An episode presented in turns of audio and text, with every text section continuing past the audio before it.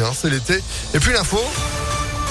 Avec Léa Grillet, bonjour. Bonjour Phil, bonjour à tous. À la une, ce mercredi, une mairie porte plainte en Isère après une pollution au perfluoré suite à l'émission envoyée spéciale qui avait révélé la présence de produits toxiques dans les eaux de la région de Pierre-Bénite. La commune de Chasse-sur-Rhône a demandé des analyses et les résultats sont mauvais. L'eau potable serait polluée dans la commune. La mairie a donc déposé plainte contre X selon le progrès. Cette pollution pourrait concerner 150 000 personnes au total près de la zone de captage située entre Chasse-sur-Rhône et Ternay. Un chauffard interpellé à Givors, il avait percuté plusieurs voitures avenue Leclerc dans la de lundi à mardi. Un habitant a alors alerté la police qui s'est rendu sur place. Le chauffeur de la voiture a pris la fuite, mais il a été retrouvé quelques rues plus loin. Il était ivre au moment des faits, a été interpellé et placé en garde à vue. Plusieurs propriétaires de véhicules endommagés ont pu être identifiés. Les autres sont invités à se faire connaître auprès du commissariat de Givors.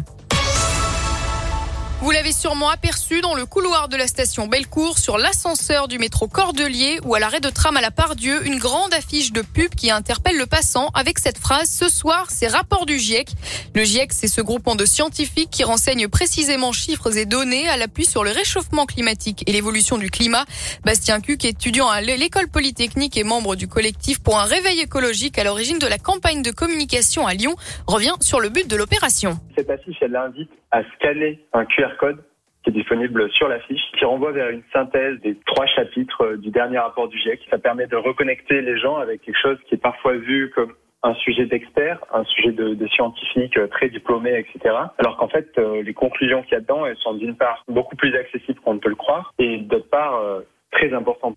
On a fait une synthèse en 10 points pour chacun des chapitres. Et ces points-là, ils sont très simples à lire. Hein. Chaque point, c'est cinq petites lignes de texte. Et il y a l'essentiel. Ce qu'on a voulu faire, c'est vulgariser le GIEC en montrant à tout le monde que c'est accessible.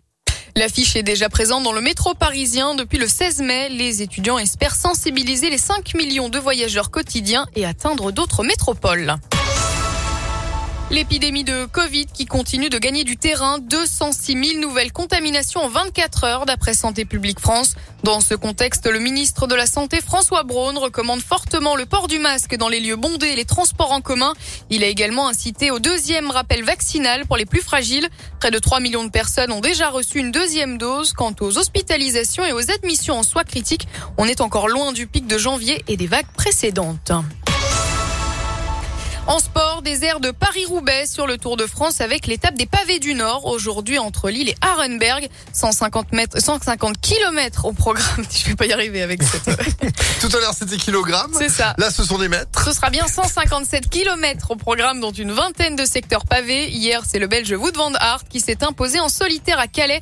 Véritable récital de la part du maillot jaune parti seul à une dizaine de kilomètres de l'arrivée dans la dernière difficulté du parcours.